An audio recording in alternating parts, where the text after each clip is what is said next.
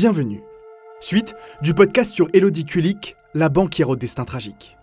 Si ce n'est pas déjà fait, je vous invite à aller écouter l'épisode précédent. Même si les gendarmes ont trouvé plusieurs indices sur la scène de crime, aucun match avec leur base de données, encore très pauvre à l'époque. Ils s'intéressent donc à l'enregistrement de 26 secondes issu de l'appel aux pompiers effectué par Elodie. Ils l'écoutent une fois, dix fois, cent fois même. Mais la qualité sonore étant très mauvaise, ils ne parviennent pas à se mettre d'accord sur le contenu exact de l'appel. Certains entendent deux voix d'hommes, d'autres trois, le mot batterie ou encore fini. Les avis divergent. Un seul point commun, le choc et le traumatisme d'entendre les hurlements de la jeune femme.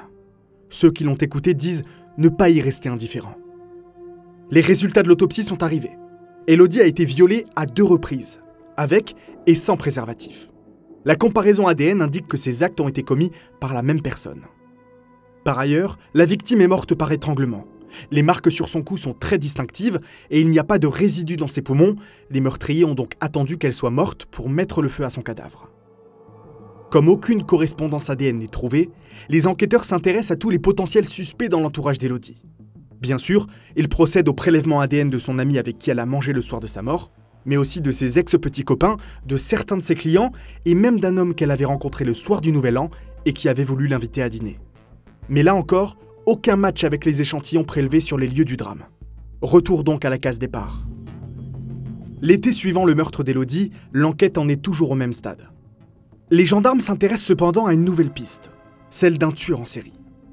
En effet, à l'été 2002, deux corps de femmes sont retrouvés, elles ont été violées, puis tuées à moins de 30 km chacune de l'endroit où est morte Elodie.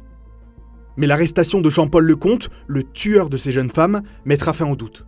Son ADN ne correspond pas du tout à celui collecté après la mort de la banquière, et de plus, à la date du crime, il terminait de purger sa peine de 13 ans de prison pour viol. L'enquête piétine à nouveau. Accablée de douleur par la situation, Rosemary Kulik tente de se suicider le 20 juillet 2002 en avalant de la mort Plongée dans un profond coma, elle y restera pendant 9 ans.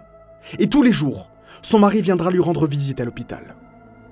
Pendant ce temps, il se bat désormais seul pour que l'enquête avance. Et il n'abandonnera pas.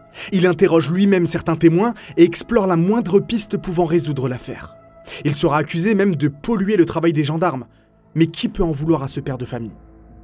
Finalement, le 10 juillet 2011, la mère d'Elodie meurt, à quelques mois de l'identification du tueur. Fin 2011, cette affaire détient un triste record, celui du nombre de prélèvements ADN effectués. C'est le plus élevé en France, presque 6000. Pourtant, malgré des moyens colossaux, ceux de la science et quatre enquêteurs à temps plein au sein de la cellule homicide, viol, banquière 80, également appelée cellule culique, aucune piste n'émerge en 10 ans. Et puis soudain, le 16 janvier 2012, une semaine après la marche blanche organisée pour les 10 ans de la disparition d'Elodie, le juge d'instruction appelle Jackie Kulik. Ça y est, ils ont identifié l'un des agresseurs de sa fille, celui qui l'a violée à deux reprises. Les enquêteurs ont utilisé une toute nouvelle technique d'identification, une expertise ADN de parentèle. Une première en France d'ailleurs. Mais de quoi s'agit-il?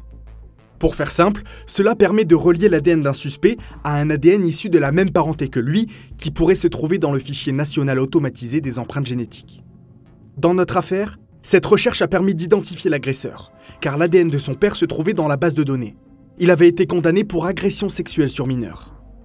Mais le coupable, lui, Grégory Villard, est décédé en 2003 dans un accident de voiture. Néanmoins, son identification permet aux enquêteurs de retrouver son complice.